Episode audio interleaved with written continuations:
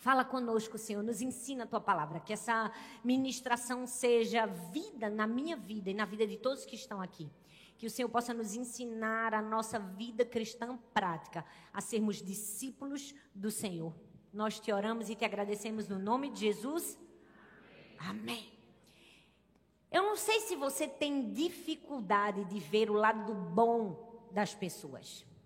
Não sei se quando você olha alguém, você acha logo o erro, porque o lado bom parece que fica em segundo lugar, porque o lado negativo brilha mais forte para você.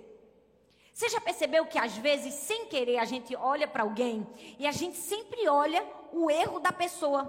Porque às vezes o erro da pessoa salta nos nossos olhos, mais do que o acerto. Já percebeu isso? Já percebeu que uma pessoa pode ter falado 100 frases e acertado 99, mas se ela errou uma, a gente sempre percebe a uma que ela errou? Se por um acaso você é uma dessas pessoas, eu preciso te falar que talvez você esteja em perigo. E eu não estou te falando de um perigo de ser atropelado por um caminhão. Eu não estou te falando de um perigo, né, de uma doença. Não estou te falando de um perigo muito maior. Eu estou te falando de um perigo espiritual o perigo de ser tomado pelo espírito de crítica. A gente está aqui desde a semana passada numa série de mensagens chamada O Pecado, os Pecados da Língua. E na semana passada a gente falou de um pecado da língua chamado fofoca, maledicência. Foi ou não foi, gente? Se você que está assistindo esse sermão agora não assistiu, você pode voltar no YouTube e achar fofoca, você vai assistir a primeira mensagem da série. E se você está aqui também não assistiu, volta lá para assistir. Hoje nós vamos falar do pecado da crítica. Na semana passada a gente falou duas frases muito comuns que o maledicente diz. Não sei se vocês lembram. A primeira foi aqui para nós, né? Só aqui para nós, né? Toda pessoa que começa com esse aqui para nós corra é um fofoqueiro. É ou não é, minha gente? É não? É não, gente? Ah, eu pensei que vocês não iam me ajudar a pregar. É ou não é, gente? Obrigada. A segunda é: mas quem somos nós para julgar, né? Todo fofoqueiro mete o pau em todo mundo, no fim ele solta essa. Mas quem somos nós para julgar, né? Como se estivesse amenizando a coisa. Então, se você não assistiu, recomendo você voltar. Mas hoje nós vamos falar do crítico, do pecado da crítica. Então eu quero que aí no seu coração você esteja com o coração, no seu lugar você esteja com o coração aberto. Papel, caneta, celular para anotar, porque hoje é pancadaria do céu no seu tempo, no seu juízo, no meu também. E é palavra, meu filho. Desde o culto de quarta-feira, é palavra goela abaixo da gente. Amém, gente? Mateus capítulo 12, do verso 36 e o verso 37 diz assim: Mas eu digo que no dia do juízo os homens haverão de dar conta de toda palavra inútil que tiverem falado. Pois por suas palavras vocês serão absolvidos e por suas palavras serão condenados. Meu Deus, é forte esse texto. É ou não é, gente? A Bíblia diz que no dia do juízo, as nossas palavras ou vão nos condenar ou vão nos absorver. Eu queria te dizer que não está muito longe, não. Nós estamos vivendo nos últimos dias, é o fim dos tempos. A gente nem precisa olhar muito para o lado para perceber isso. Eu quero fazer uma pergunta para mim e para você. No último dia, no dia do juízo, você será absolvido ou você será acusado pelas palavras que saíram da sua boca? O texto diz que todos nós haveremos de dar conta de cada palavra inútil que saiu da nossa boca. Primeira coisa que eu quero que você guarde no seu coração para sempre. Toda vez que você falar alguma palavra, você se lembra: vou dar conta a Deus. Qualquer palavra que você disser, vou dar conta a Deus. Fulana tá demais, vou dar conta a Deus. A irmãzinha tá se achando, vou dar conta a Deus. Menina, tu viu como fulana engordou? Vou dar conta a Deus. Vai ou não vai? Cada palavra inútil que sair da nossa boca, nós vamos dar conta de cada uma delas no dia do juízo. A Bíblia diz no Salmo 140, versículo 3: Afiam a língua como a de serpente, veneno de víbora está em seus lábios, sangue de Cristo. Fala comigo, sangue de Cristo. Tira todo o veneno da nossa língua, Senhor, em nome de Jesus. Amém, gente? A gente tá ficando. Vocês estão percebendo que essa série é para lavar a gente? É ou não é, gente? Vocês estão tendo essa sensação? Porque eu estou recebendo essa lavagem. Minha gente, parece que Deus está derramando um detergente dentro da gente. Faz não é ou não? Deus está passando um detergente na tua língua? Tem uns que precisa passar água sanitária. Não é? Cloro, ácido muriato, tô brincando. Mas é para isso que nós estamos aqui, para sermos purificados, para sermos limpos. Deixa eu te dizer. É, fizeram uma pesquisa, vários neurocientistas fizeram pesquisas com algumas crianças de 7 a 11 anos. Algumas crianças que tinham pais encorajadores e pais excessivamente críticos. Eles estudaram essas crianças várias vezes por um longo tempo.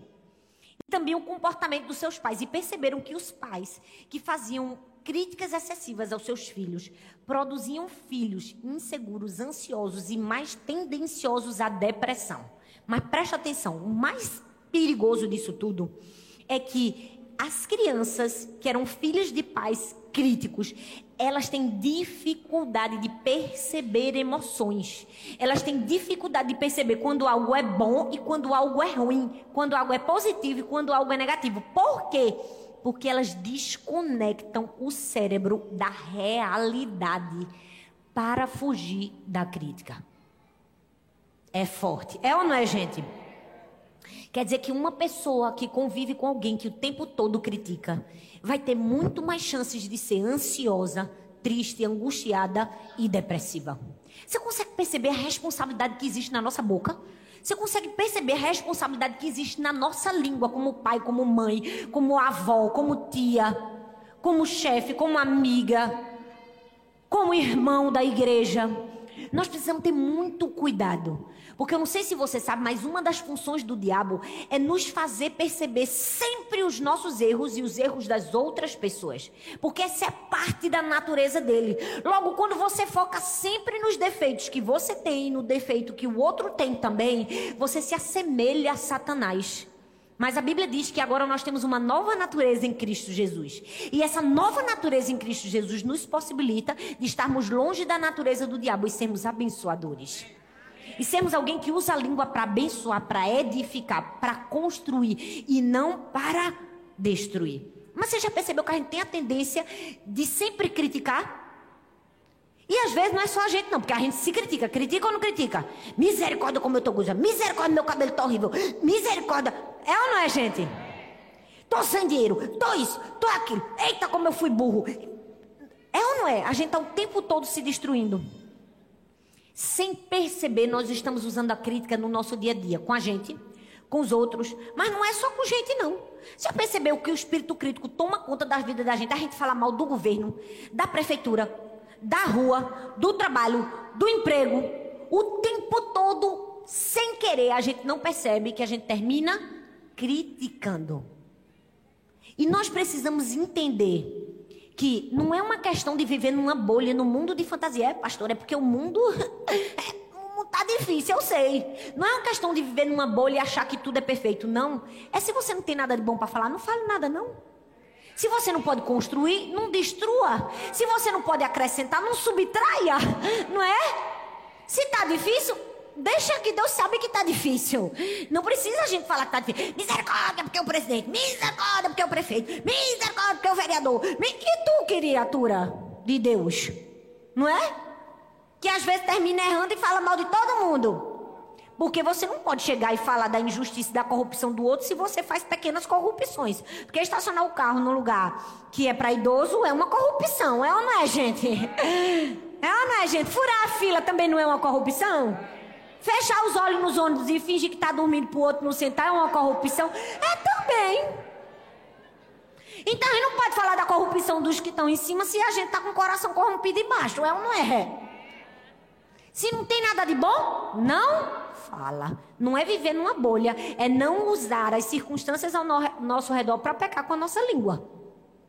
Porque nós precisamos falar sobre Pecado da língua. É por isso que a gente está aqui nessa série de mensagens. Essa, essa série é ensino pra gente. Tá lavando a alma, tá nos ensinando. E deixa eu te dizer, foi linda essa palavra que Rafa deixou aqui. A gente tem que estar tá com o coração aberto. Porque às vezes tem gente que tem crente que vem pra igreja e diz: Menina, essa palavra ela todinha pra minha vizinha. Não, essa palavra todinha pra mim e pra você. Amém? Diga assim: essa palavra é todinha pra mim quando você tomar essa consciência, sua vida vai ser transformada. Amém? Hoje eu quero falar duas frases. Porque na quarta-feira eu falei de duas. Eu quero falar duas frases do crítico. A primeira delas é: para que isso? Tem necessidade? Para que isso? É ou não é, Tiaguinho? Para que esse negócio? Para que cadeira tão acolchoada e cara nessa igreja? Sempre para que essa luz? Não é? Sempre aqui telão de LED, com esse telão de LED a gente ia matar da fome na África. Não é? Pra que isso? Se você já ouviu um pra que isso ou saiu da sua boca, é a frase best-seller do crítico. Porque quando ele não faz nada, ele quer criticar quem faz. Quando ele não quer pensar nada, ele quer criticar em quem pensou. Pra que isso? Quando alguém fala para que isso, na verdade, ela está mostrando que aquilo era desnecessário, sem importância, ou que alguém está fazendo alguma coisa apenas para aparecer. Mas veja que a Bíblia diz do para que isso, porque aqui é palavra do começo até o fim. Não sou eu não, não é minha ideia, não é meu achismo, nem nada, nada da minha cabeça não. Veja, Tiago capítulo 5, versículo 9 diz assim, ó: Irmãos, não se queixem uns dos outros para que não sejam julgados, porque o juiz está às portas. O juiz está às portas. Isso significa que Deus julga cada palavra que nós falamos. O juiz está à porta. Cada palavra que eu e você falarmos, Deus é quem vai julgar. E deixa eu te dizer, quando Deus julga as nossas palavras, na verdade Deus está examinando o nosso coração. Porque a Bíblia diz que a boca fala daquilo que está cheio o coração. Se Deus está julgando suas palavras, Ele também está examinando aquilo que está dentro do seu coração. A sua essência, a sua alma. Foi o que eu falei no, no culto passado. A língua é a radiografia da alma. A língua de alguém é a radiografia de quem ela é. Não se iluda, não se engane. Sai para fora aqui que está dentro, gente.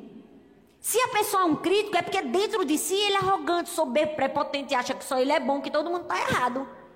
Não tem como eu olhar para uma pessoa que critica o tempo todo e achar que ela é uma pessoa cheia do Espírito Santo. Não é. Ela é uma pessoa cheia de si mesma. Por quê? Porque a árvore boa dá bons frutos. Para que isso, não é? Tem uma frase de Abraão Lincoln que ele diz assim, ó: Só tem o direito de criticar aquele que pretende ajudar. É um tis na cara da gente, é ou não é? Eu vou repetir. Só tem o direito de criticar aquele que pretende ajudar. Mas vamos falar a verdade que essa não é a essência do cotidiano da vida. A maioria das pessoas que estão criticando, na verdade, não estão querendo ajudar, elas estão querendo prejudicar. E só tem o direito de criticar quem quer ajudar, quem quer fazer alguma coisa. É a crítica construtiva, não destrutiva. E hoje aqui, gente, eu não estou falando da crítica construtiva, porque eu aceito crítica construtiva e ela é uma bênção. Eu estou falando daquela pessoa mesmo que não quer ajudar, que não quer ser parte da mudança. Ela só quer falar mal. Ela só quer destruir. Ela só quer criticar. E deixa eu te dizer, o espírito crítico, ele é fruto do coração, como eu falei. É aquilo que está no coração. É aquilo que está na alma. Mas geralmente a crítica sai da boca por algumas razões. Eu vou falar de três fatores, tá bom? O fator eu, o fator medo e o fator controle. Vou repetir. O fator eu, o fator medo e o fator controle. Geralmente essas são as raízes do crítico. O que é o fator eu? Ele critica. Por quê? Porque ele tem raiva do outro, inveja do outro, quer se vingar do outro, tá com raiva do outro, amargurado do outro, falta de perdão, e ele é o centro. Logo ele critica para prejudicar o outro. Por quê? Porque ele é o centro da vida dele, é o fator eu. Ele faz propositalmente, intencionalmente para ter raiva, vingança, ódio, rancor. Logo ele critica. Maioria das sentenças críticas que saem da nossa boca são geradas pelo fator eu. É ou não é, gente? Fica ferido o coração, magoado, angustiado, tem raiva do outro, tem inveja do outro. Aí termina falando, pastora, misericórdia, eu não sou essa pessoa, não. Rapaz, Olha bem direitinho para dentro de si. É ou não é, gente? É não? É. Segundo fator é o fator medo.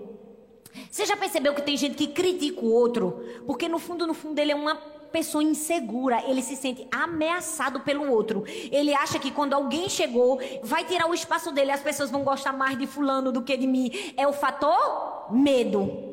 Ah, ele sabe mais do que eu, logo vou criticar ele para diminuir ele. As pessoas não podem perceber que ele sabe mais do que eu. Ou ele é mais competente do que eu. Aí eu vou lá e critico. Insegurança, medo de perder espaço.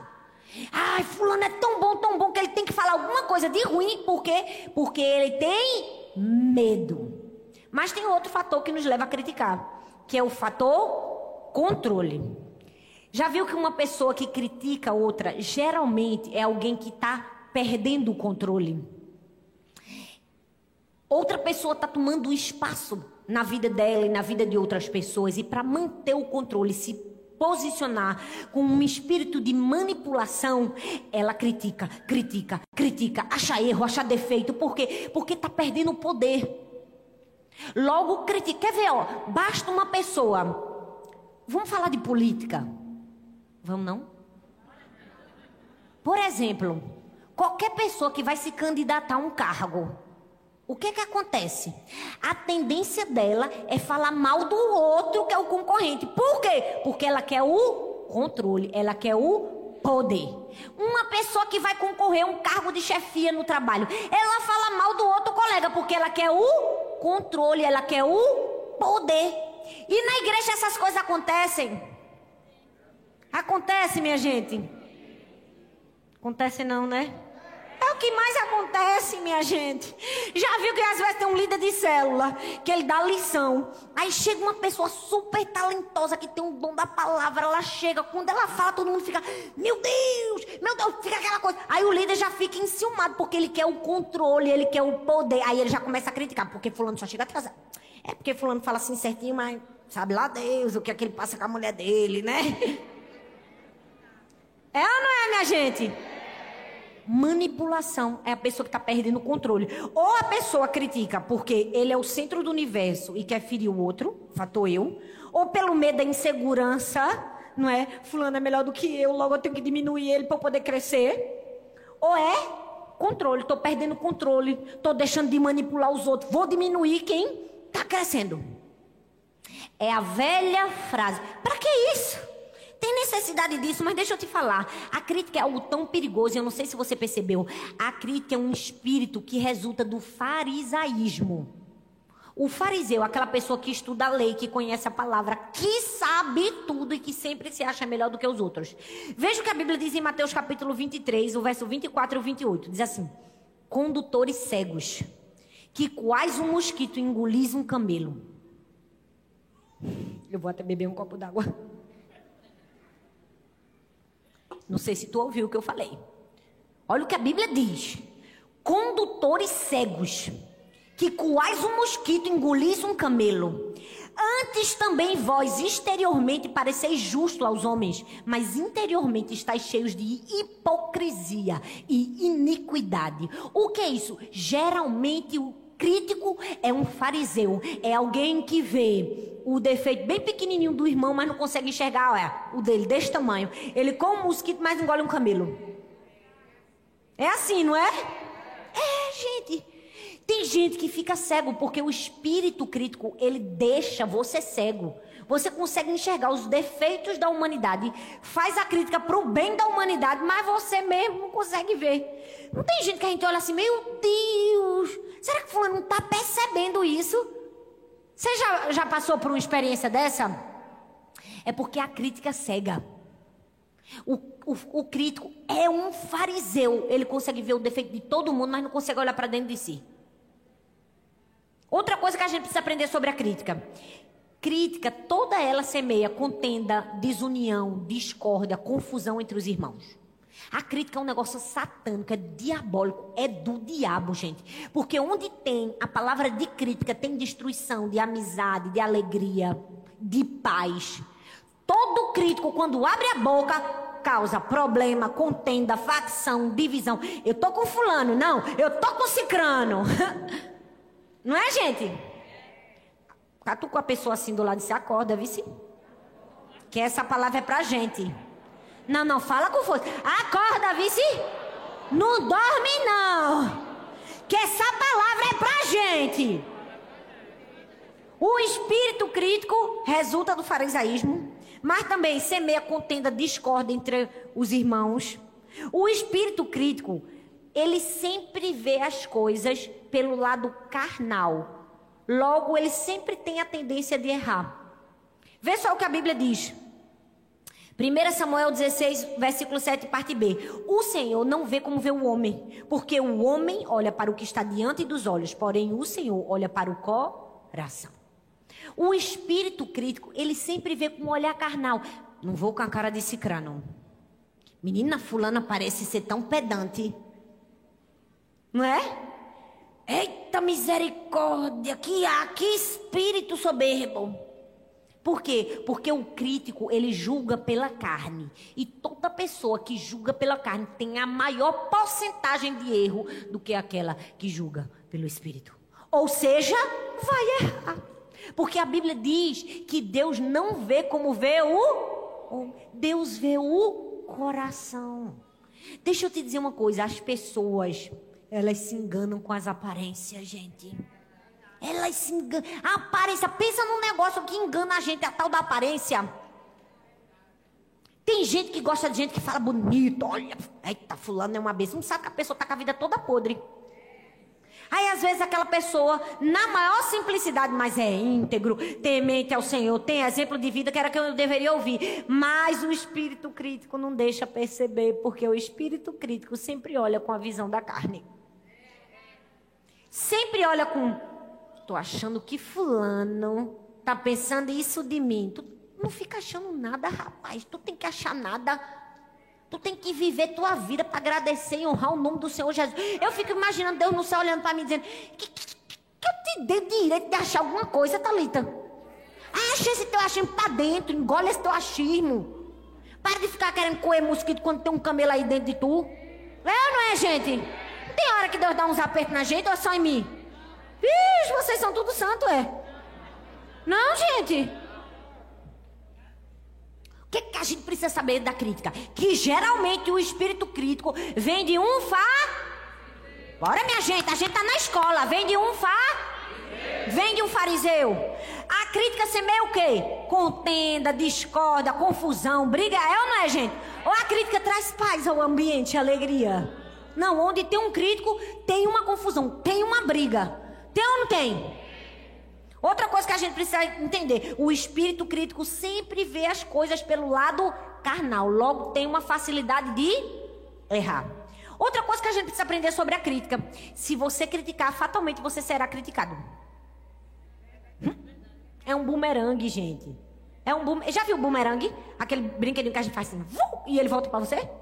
Pronto, a crítica é isso. A Bíblia quem diz, Mateus capítulo 7, versículo do 1 ao 5. Não julgueis para que não sejais julgados.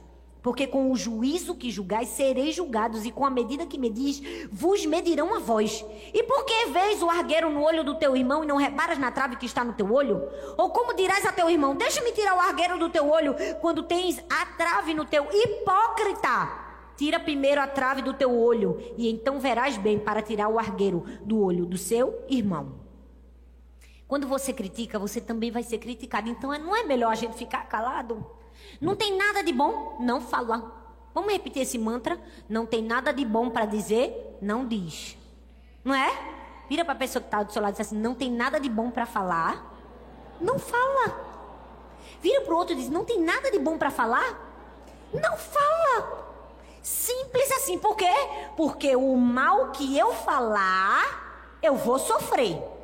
A crítica que eu fizer, serei criticado. E mais, eu vou dar conta de cada palavra inútil que sair da minha boca. Eu vou dar conta a quem? Ao pastor? Vou dar conta ao pastor? Ao líder do louvor? Eu vou dar conta a quem? A Deus. Pessoas que procuram falhas nos outros perdem amigos e o favor de Deus. É outra coisa que a gente precisa aprender sobre a crítica. A Bíblia diz em Provérbios capítulo 17, versículo 9: O que encobre a transgressão promove o amor, mas o que renova a questão separa os maiores amigos. 1 Timóteo capítulo 6, verso 4 e 5 diz assim, ó: É soberbo e nada sabe, mas delira acerca de questões e contendas de palavras, das quais nascem invejas, porfias, blasfêmias, é, ruins suspeitas, apartai-vos de tais. Aqui o apóstolo Paulo estava ensinando a igreja o que fazer com pessoas críticas. Ele disse assim: apartai-vos, fique longe, corra, saia de junto. Por quê? Porque pega a gente. É igual a gripe Covid. Basta ficar junto do, do camarada que é crítico. Daqui a pouco tu está criticando. Eu me lembro uma época, eu já contei esse exemplo. Eu estudava na faculdade, eu tinha uma colega minha que tudo ela via o defeito. Menina fulana, meu Deus, olha o tamanho da saia de Beltrano. Se tudo, tudo, tudo. Era um costume, porque é um hábito. Às vezes a pessoa faz isso como um hábito e não percebe. E às vezes, vez ou outra, eu dizia, meu Deus, daqui a pouco eu dava, meu Jesus, eu estou fazendo igual a outro, Deus. Está repreendido em nome de Jesus. Por quê? Porque é um hábito mal que pega. O apóstolo diz: apartai-vos. E a gente não somente não pode criticar, mas a gente também não deve dar muita razão para quem critica, gente. Não sei porque ainda dá tanta razão e ouvido para quem critica. Você já viu um crítico ganhar uma estátua em honra dele? Não ganha porque não tem relevância. Só ganha estátua em honra, consideração, uma pessoa influente, uma pessoa que constrói, não é uma pessoa que destrói. Para que você está dando ouvidos a uma pessoa que nunca na vida vai ser olhado como uma referência, como uma influência boa e positiva?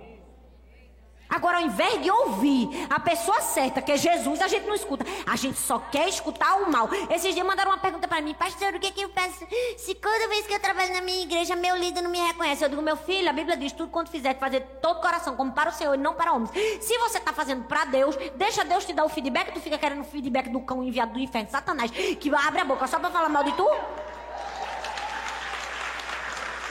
É ou não é, minha gente? Meu Deus, é tão simples. Apartai-vos. E outra, não dê ouvidos, não preste atenção. Uma vez conta a história que Spurgeon estava no, no aniversário do instituto dele. E ele foi dar uma palavra, uma palestra. Nisso chegou um clérigo, né? É, muito renomado da cidade e com muita inveja, muita raiva de Spurgeon, né, questionou ele, disse assim: "Com que autoridade você fala, né?" Criticou. E a história conta que Spurgeon, ao invés de rebater, dizendo qual era a autoridade, Spurgeon contou uma história. A história de dois cavalos. Um cheio de títulos, de muito treinamento, muita pompa, mas que estava com a pata quebrada. E o outro que estava com as quatro patas boas, mas que não tinha estudo, preparação, não tinha títulos, né? Não tinha sido treinado. Quem você acha que ganhou? Fatalmente o que está com quatro patas, porque mesmo que não tenha o título, conseguiu chegar na reta final. E ele disse: a vida também é assim. Às vezes a gente pode não ter o título, né? O maracatá todo que dá autoridade. Ele fez: minha autoridade está nos frutos que eu produzo. Eu posso ter só quatro patinhas, mas consigo chegar na linha de chegada.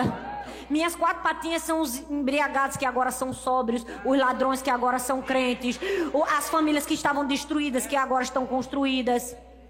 Ei, nós precisamos aprender. Gente, a crítica é uma praga infeliz. Nunca mais fala. Para que isso? Tem necessidade.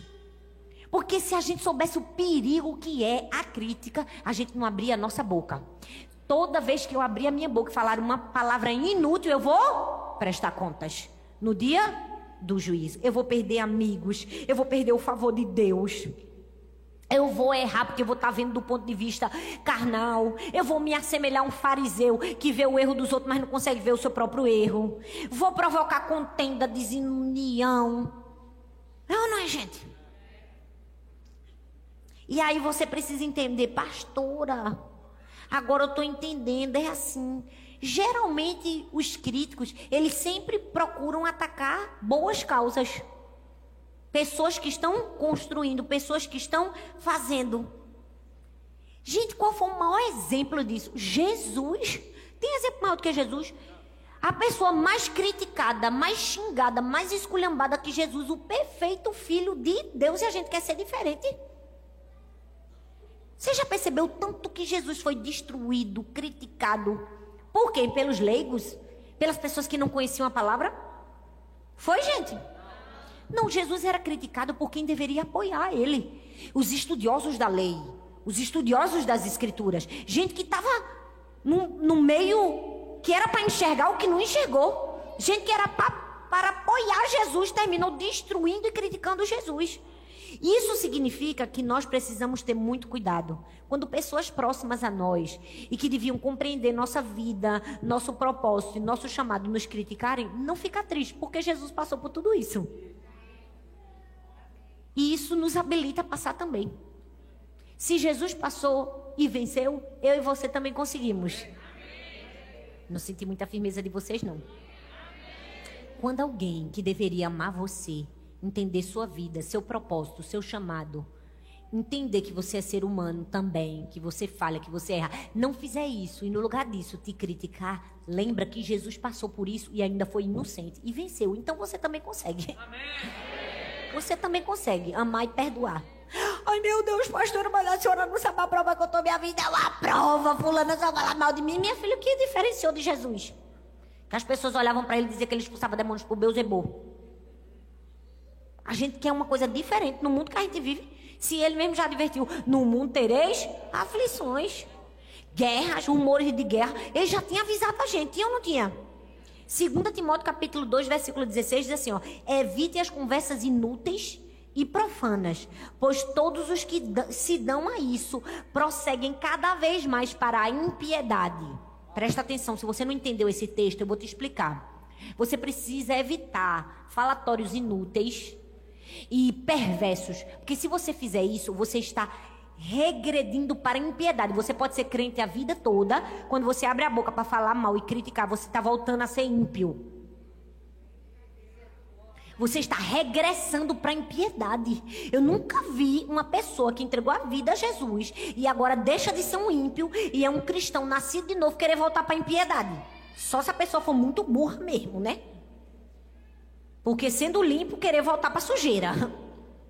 Mas é exatamente isso que acontece quando a gente abre a nossa boca para criticar. A gente volta para a impiedade.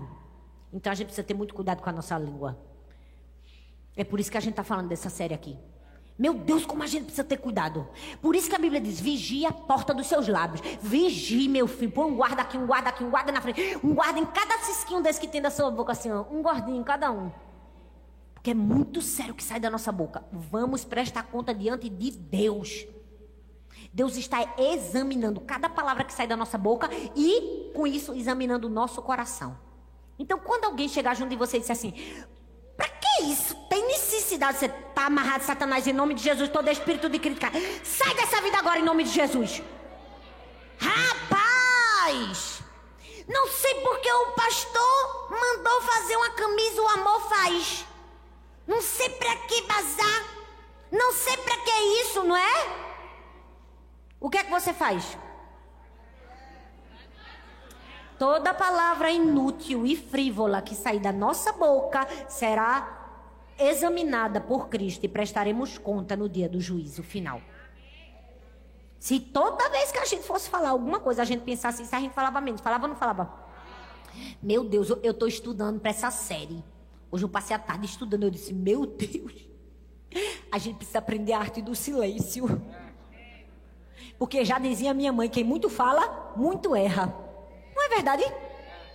Outra frase, vamos para a segunda, gente. Vocês estão preparados?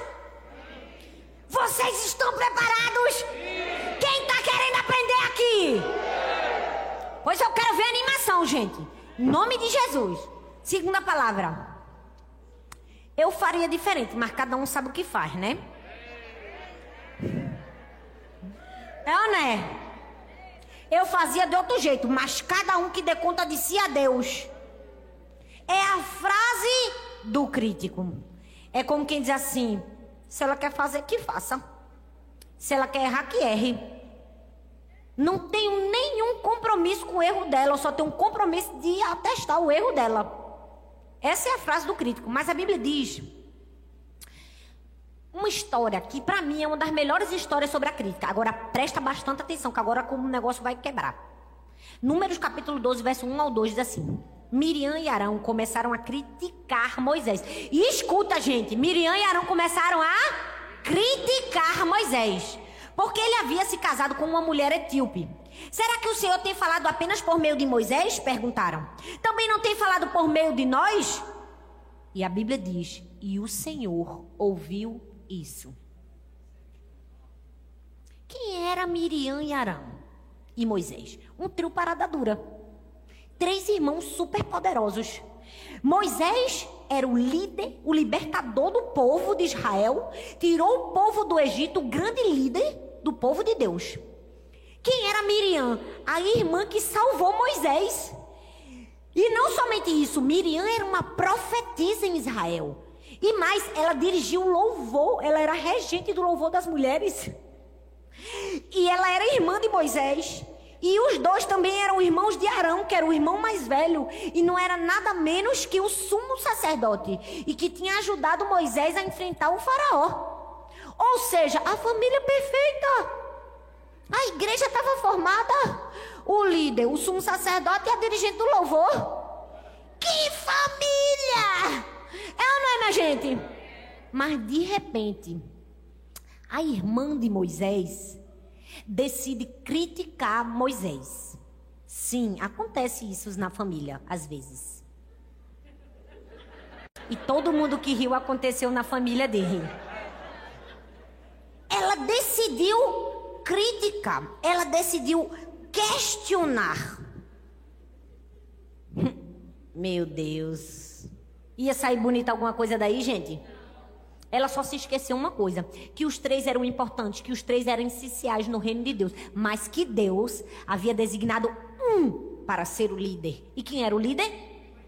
Moisés. Ela só se esqueceu disso, a coitada. Foi triste para ela, foi ou não foi? Por quê? Porque ela criticou o fato de Moisés ter casado com uma etíope, uma mulher fora do povo de Deus. Presta atenção, que eu quero que você pense comigo uma coisa. Os historiadores acreditam que a mulher de Moisés, Zípora, havia morrido. E porque ela morreu, ele casou novamente com essa mulher etíope. Mas os historiadores também dizem que Miriam estava se sentindo ameaçada por dois motivos. O primeiro motivo é porque Deus havia ungido 70 anciãos. E o segundo motivo que ela estava ameaçada era pela mulher de Moisés. Não sei se você conseguiu compreender isso. Quem era a profetisa aqui? Quem era a profetisa aqui? Miriam. A profetisa é o quê? É a, a líder da associação das irmãs do Cocó. É ou não é, gente? É a mulher cheia de Deus. É ou não é? É a mulher cheia do Espírito Santo. Era quem entregava os recados. Quem era a mulher do recado? Era Miriam. Quem era a mulher cheia do Espírito Santo era Miriam. Quem era profetisa era Miriam. Quem era que tinha unção era Miriam. De repente, Deus resolve suscitar novos líderes. Por cada confusão, lembra lá de Jetro, que Moisés estava acabando tudo porque estava cansado? Aí Deus disse assim: Vou derramar o óleo e levantar mais 70 novos líderes. E ele levantou e ungiu 70 anciãos. Provavelmente, o que aconteceu com Miriam? Ela teve o ego ferido.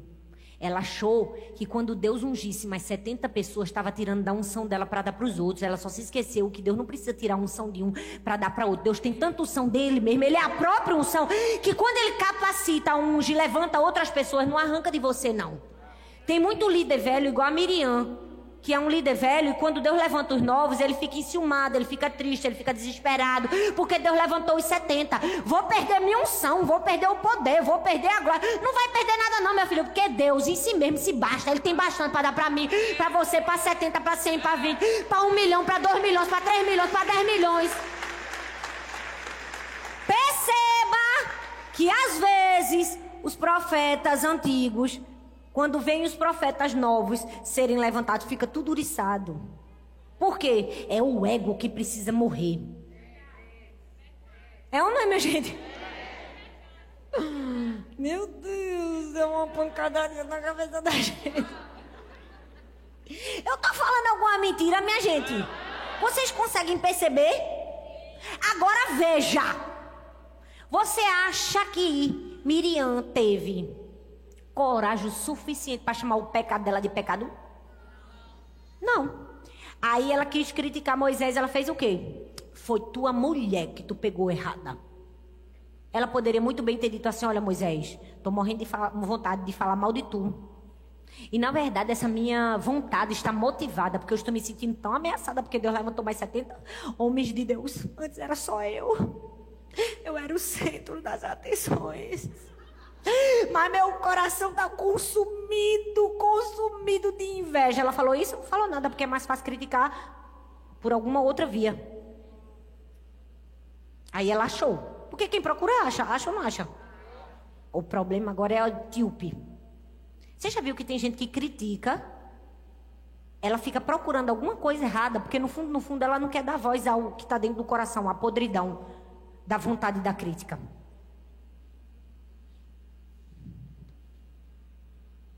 Chega vocês ficarem em silêncio agora, não foi? E eu também.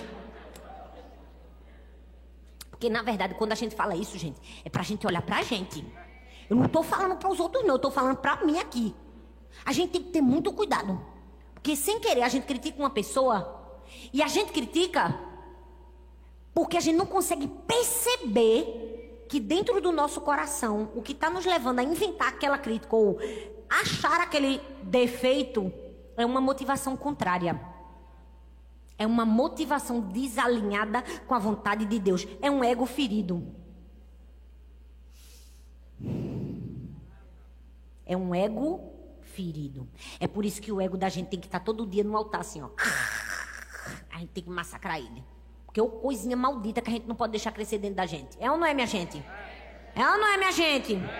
Aí você diz, pastora, quer dizer que agora se eu ver qualquer coisa errada, eu não posso falar. Não, você pode falar para a pessoa certa. Fala para Deus. Porque Deus mandou a gente vigiar e orar, não foi vigiar e criticar.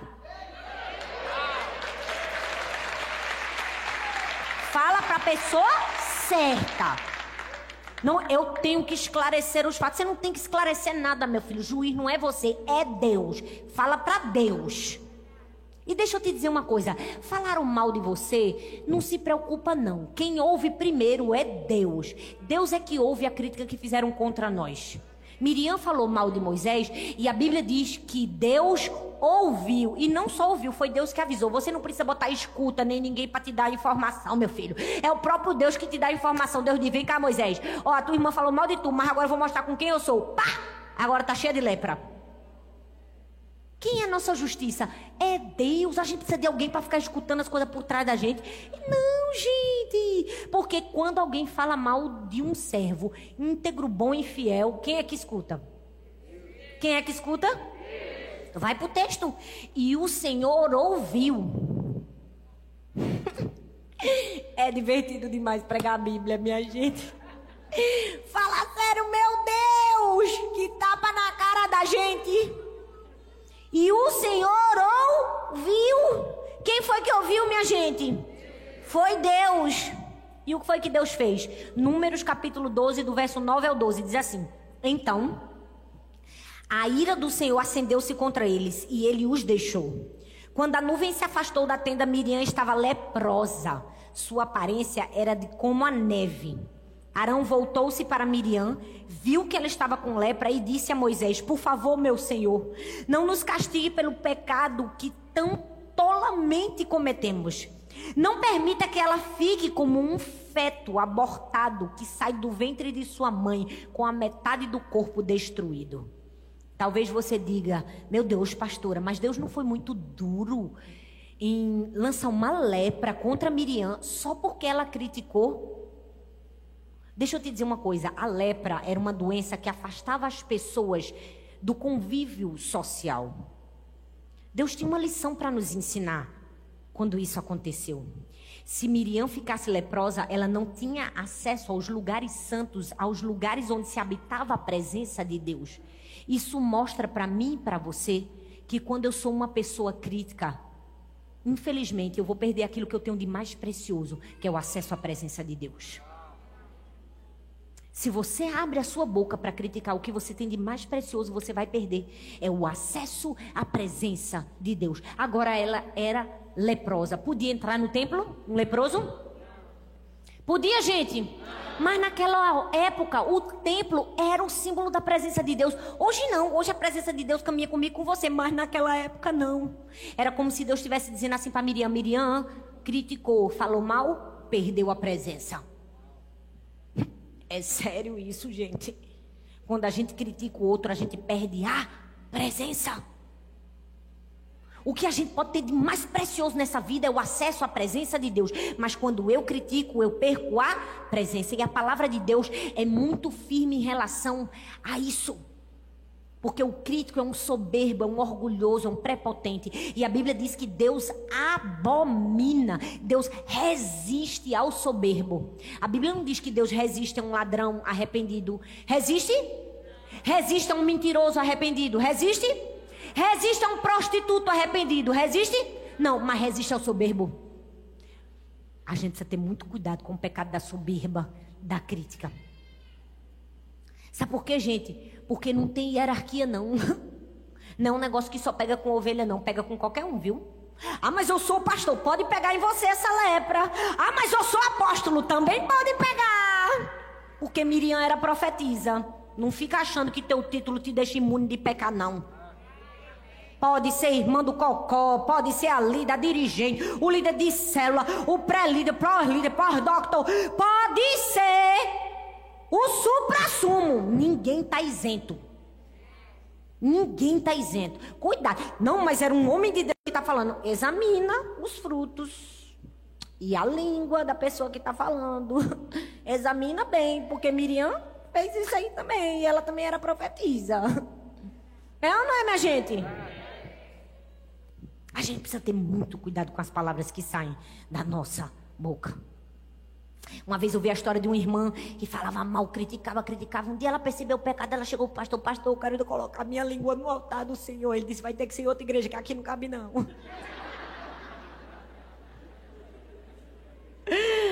A gente pode rir, pode ser uma brincadeira, mas deixa eu fazer uma pergunta para você. Se você tivesse que sacrificar a sua língua ao Senhor, caberia nesse altar? As palavras que saem da sua boca e da minha, a gente precisa avaliar. É ou não é, minha gente? E agora eu vou concluir. Fala comigo. Ah, mas presta atenção que é importante a minha conclusão.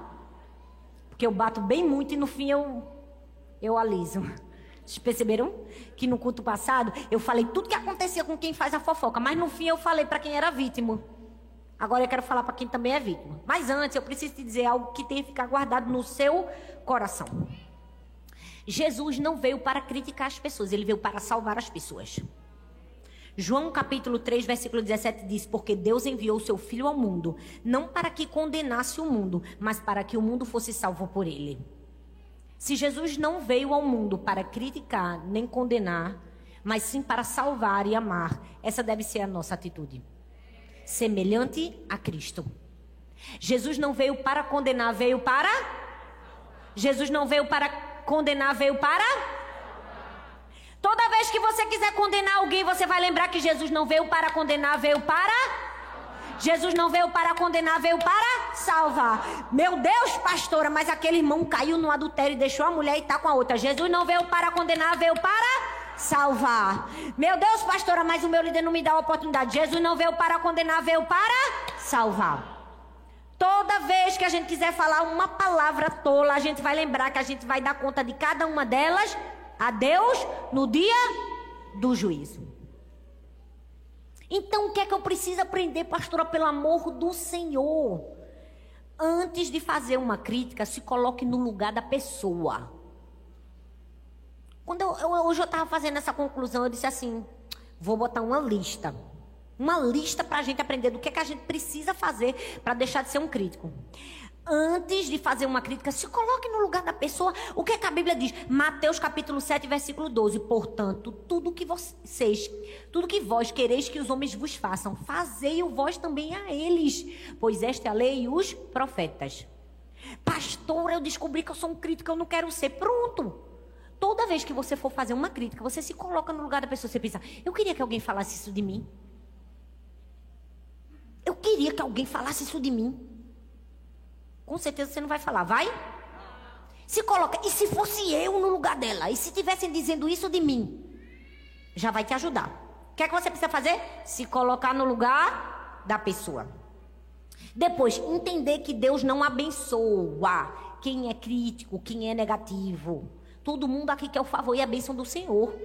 Então, se você quer, você não pode ser crítico. A Bíblia diz, olha bem para mim, Salmo 15, versículo 1 e 3. Senhor, quem habitará no teu tabernáculo? Quem morará no teu santo monte? A Bíblia responde, o próprio Deus responde. Ele diz assim, ó, quem vai ter parte comigo, habitar comigo, ficar perto de mim, ser meu melhor amigo, best friends forever, é quem? Aquele que não difama com a língua, nem faz mal ao seu próximo, nem contra ele aceita nenhuma afronta. Quer ser amigo de Deus? Shhh, não fala mal de ninguém, não. Porque a Bíblia diz que vai habitar no tabernáculo, vai estar perto da presença quem Pss, não difama, não fala mal, não cria inimigo. O que mais que eu preciso, pastora, para deixar de ser crítica? A cura. E a cura, a cura vem com quem? A cura vem quando a gente aprende a ser amoroso. Não tem outra resposta para te dar. 1 Coríntios capítulo 16, versículo 14. Fazei todas as coisas com amor. Fala comigo, amor. É por isso que essa igreja é do amor. Filipenses 1,9. Essa é a minha oração. Que o vosso amor aumente mais e mais em pleno conhecimento e toda percepção. 1 Pedro 3,8. Finalmente, serem todos no mesmo sentimento, compassivos, cheios de amor fraternal, misericordiosos e humildes. Qual é a cura para a crítica? É o amor. Qual é a cura para a crítica, minha gente? Vamos falar bem forte. Qual é a cura para a crítica? Você já viu uma pessoa bem amorosa? Bem amorosa, mas bem amorosa, bem carinhosa ser uma pessoa crítica? Você já viu uma pessoa bem amorosa, bem amorosa ser crítica? Porque o amoroso, ele tem a tendência de ver o bom. E é assim que a gente precisa ser. Por isso que quando o Rafa chegou aqui, eu estava ali, o Espírito Santo vrá, me soltou aquela. Porque às vezes a gente tem a segunda tendência de dizer, esqueceu. Queria ver se fosse tu aqui. Tu não esquecer e ficar assim todinho. Porque eu fico. Não é, Rafa? Ainda por cima comigo aqui do teu lado. é por isso que eu entro, minha gente, aqui. É, tô brincando, eu entro para botar o microfone. Qual é a cura para a crítica? O amor. Fala comigo, o amor. Sabe por quê? Você não precisa se defender. A melhor proteção contra a crítica é a consciência limpa. Simples assim. 1 Pedro, capítulo 3, versículo 16. Tendo uma boa consciência para que naquilo que falam mal de vós, fiquem confundidos os que viturperam o vosso bom procedimento em Cristo. É por isso que a gente não se ofende nem se defende. Gente tem a boa consciência em Cristo Jesus. É ela que me protege. É a minha boa consciência. Eu consigo deitar no meu travesseiro e simplesmente seguir quando os críticos falam mal. Pastora, mas eu estou tão triste. Porque me criticaram tanto, pastor, e eu nem merecia. Falaram tantas palavras horríveis ao meu respeito. E eu estou com o coração ferido. O que é que eu faço? Se concentre no que Deus pensa sobre você.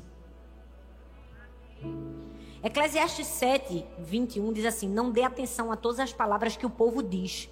Caso contrário, poderá ouvir o seu próprio servo falando mal de você. É como se Deus estivesse dizendo assim: Não procura, não, o que tu acha? Não procura, não, porque tu vai achar alguém falando mal de tu e vai ser teu servo. O que é que tu tem que procurar? O que Deus diz a seu respeito. Pastora, mas falaram mal, meu filho, você acha que também não falam não de mim não? Não, pastora, mas a senhora é pastora, aí é que falam. Gente, não existe esse mundo de fantasia que ninguém vai falar mal da gente, não. Vão falar. É o mundo, é a vida. Eu queria te dar esse choque de realidade. O que é que você faz? Se concentra no que Deus fala, não no que o crítico fala. Porque se você se apegar ao crítico, você paralisa. Você não anda. Concentra no que Deus diz sobre você. Segundo, saiba diferenciar crítica de conselho. Porque também tem gente que não escuta nada. Se uma pessoa chegar para ela e dar um conselho, ela diz assim: espírito de crítica, sai para lá. É não, viu? É Deus mesmo que está querendo te guiar. Saiba diferenciar. Porque a Bíblia diz em Provérbios capítulo 15, verso 31, 33: Quem ouve a repreensão construtiva terá lugar permanente entre os sábios. Mas quem recusa a disciplina e faz pouco caso de si mesmo. Quem, mas quem ouve a repreensão ob, e, ai, quem recusa a disciplina faz pouco caso de si mesmo. Mas quem ouve a repreensão obtém entendimento. O temor do Senhor ensina a sabedoria. A humildade antecede a honra. Tenha cuidado, que nem tudo é crítica, não. Tem gente que vai te dar um conselho pro bem. Amém, minha gente? Ninguém quer dizer amém nessa hora, né? Ninguém quer, né? Quero não, pastora, mas você precisa. Obedeça a Deus, porque Jesus foi o mais criticado de todos, mas mesmo assim ele decidiu obedecer. Ele poderia ficar remoendo. Ó oh, Senhor, tá vendo todo mundo falando mal de mim? Porque fulano, ó, oh, porque esse daqui me negou, o outro me traiu. E ó, que era tu que estava perto de mim, fiz tudo por eles. Jesus fez isso? Não, ele simplesmente foi para a cruz, ele fez o que tinha que ser feito, ele obedeceu. Se todo mundo tá criticando você, ó, vai para a cruz, continua, faz o que você veio no mundo para fazer. Cumpre tua história, teu destino. E por fim, pague o, bem, o mal com bem. Provérbios 12, 18 diz assim: Há palavras que ferem como a espada, mas a língua dos sábios traz cura. Não deixe nenhuma raiz de amargura entrar no seu coração quando alguém criticar você. Porque geralmente pessoas feridas terminam ferindo outras pessoas. Mas a língua do sábio traz cura. Você pode ficar em pé no seu lugar? Foi ferido, foi criticado, falaram mal de você. Olha para aquela pessoa e diz assim: rapaz, tu só falasse isso, eu sou bem pior. Tem hora que o povo fala umas coisas mal de mim, eu digo, sabe de nada inocente. É ou não é? Quem precisa ter consciência das nossas falhas e das nossas limitações. Ninguém aqui é perfeito, é? Não. Oxi. Exatamente. E por que, que a gente se perturba tanto quando o povo fala mal da gente? Se a gente sabe que às vezes a gente é muito pior do que o que o povo está dizendo. é ou não é? A inteira devia dar os acréscimos que eles não sabem. Um dia desse eu vi um pastor fazendo um vídeo desse. Fulano, você falou isso de mim, mas eu sou pior do que isso, viu? Eu digo, eita, tava bom. Reconheceu que muita gente não tem coragem, não é? Falaram mal de você, o que é que você precisa fazer? Você precisa se concentrar no que Deus fala sobre você. Porque se você se concentrar no crítico, você vai parar. Vai ficar triste, vai chorar. Ficar semanas improdutivas. Se alguém falou mal de você, saiba diferenciar se for uma crítica mesmo, se for um conselho. E o que, é que eu tenho que fazer? Eu só obedeço, eu continuo, continuo, continuo, continuo. Eu faço o que eu tenho para fazer. Jesus poderia ter parado no meio do caminho e disse assim: vou mais nada. Oxi. Eu ainda carrego a cruz, o povo ainda fica falando mal de mim. Vou nada, vou não, vou não, vou não, vou me tire.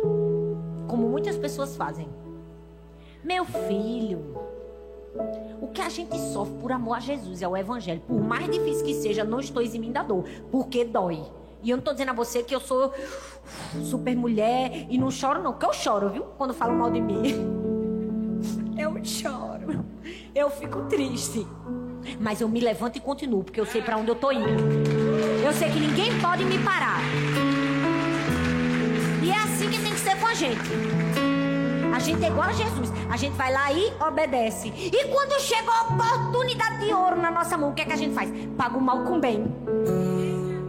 Quando chega a oportunidade de ouro na nossa mão, a gente faz o quê? Paga o mal com bem. Deixa eu te dizer uma coisa: a nossa vida é um teste, viu? Não esqueça disso.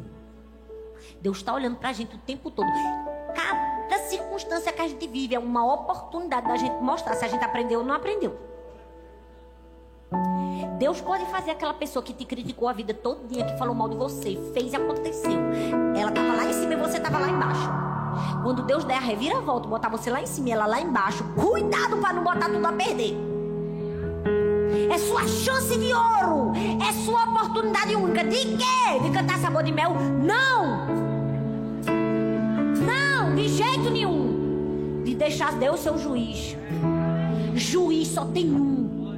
Deus. Aí você paga o mal com bem. Ela falou mal, você fala bem. Ela não te deu nada, você dá. Meu Deus, pastora, nunca me deu nada. Tinha dinheiro pra me dar. Os melhores presentes do meu aniversário era muquirana, me dava uma caneta. Aí agora que eu tenho bem muito dinheiro, eu vou na festa dele e disse: vou dar o quê? Uma caneta? Vou nada. Vou dar o presente mais caro, porque eu não sou o pecado do outro. Entendeu? Cada palavra frívola e tola que sai da nossa boca, a gente vai prestar contas diante de Deus. Não tenho nada de bom para falar de fulano. Não fala. Eu, eu fiz essa ilustração aqui só para você nunca se esquecer de não olhar para o negativo quando existem muitas coisas positivas. De nunca olhar para o erro quando existem muitos acertos e de entender que todo mundo é sujeito a cair, a falhar, a errar. Todo mundo tem um dia mal, tem ou não tem? Quantas vezes você teve um dia mal? Você falhou, errou. Por que a gente não pode ser tolerante com o erro do outro? Não é? Gente, vamos se colocar no lugar do outro. Eu passei o tempo Antônio aí, não vou falar. Porque Jesus está mandando eu falar e tu estás em pé e vai ouvir. Às vezes uma pessoa está irritada, não falou com você direito. Você já parou para pensar que aquela pessoa pode estar tá com fome? Que aquela pessoa pode estar tá naqueles dias com TPM, cansada, com dor nas costas, dor nas pernas, dor na cabeça. Não é? Fulana, não posso falar nada que ela chora. Você já parou para pensar que aquela pessoa pode estar tá grávida? Grávida chora. Não é? Beltrano implicou demais. Você já parou para pensar que aquela pessoa pode estar estressada e cansada? Ela pode estar sob pressão. Todo mundo tem lutas internas que às vezes só Deus conhece. Antes de julgar o exterior, por que a gente não leva para Deus?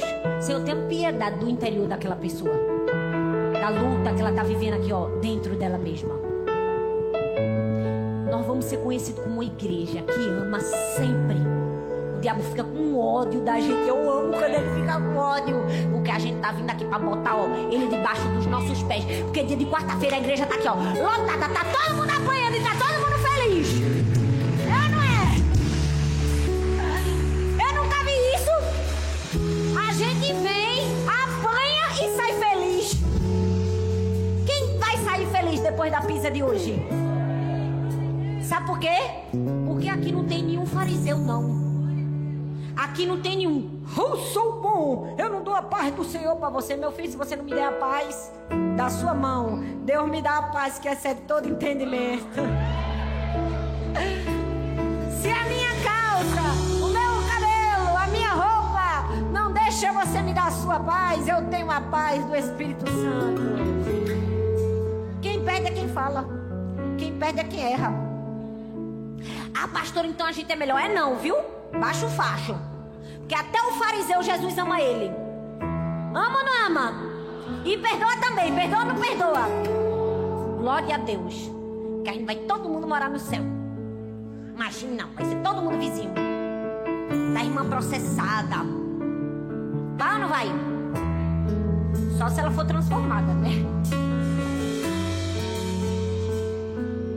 Feche seus olhos. Eu quero que nesse momento você comece a orar. Senhor, me perdoa cada palavra tola que saiu da minha boca. Comece a falar com Deus aí no seu lugar. Comece a abrir seu coração. Se você está com vergonha, me desculpa. Porque todo mundo aqui tem que orar. Porque todo mundo aqui em algum momento da vida já falou uma palavra tola. A Bíblia diz que Arão olhou para Moisés e disse assim: Me perdoa pela nossa tolice. Só que agora Miriam já estava com lepra. Não é melhor pedir perdão antes da lepra chegar? Não é? Não é melhor reconhecer antes da consequência chegar? Comece aí no seu lugar dizendo: Senhor, me perdoa, Pai. Me perdoa, Senhor, porque quantas vezes eu deixei o espírito de crítica entrar no meu coração? Eu critico meu marido todo dia. Eu falo que ele tá barrigudo. Eu falo que ele não presta pra nada. Eu falo que ele não ajuda em nada. Eu falo que ele não trabalha pra nada. Me perdoa, porque todo dia eu critico minha sogra, minha cunhada, a vizinha, minha chefe, meu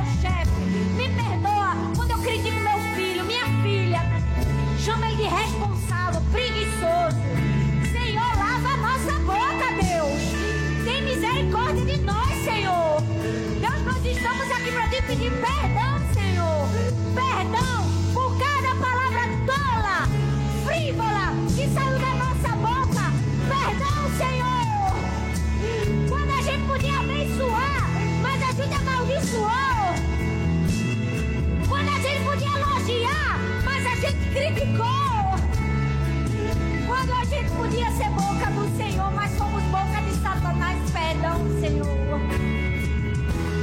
Perdão, Senhor, perdão, Senhor, perdão. Nós queremos ser uma igreja pura, limpa, sem mácula. Nos ensine, Deus, nos ajude.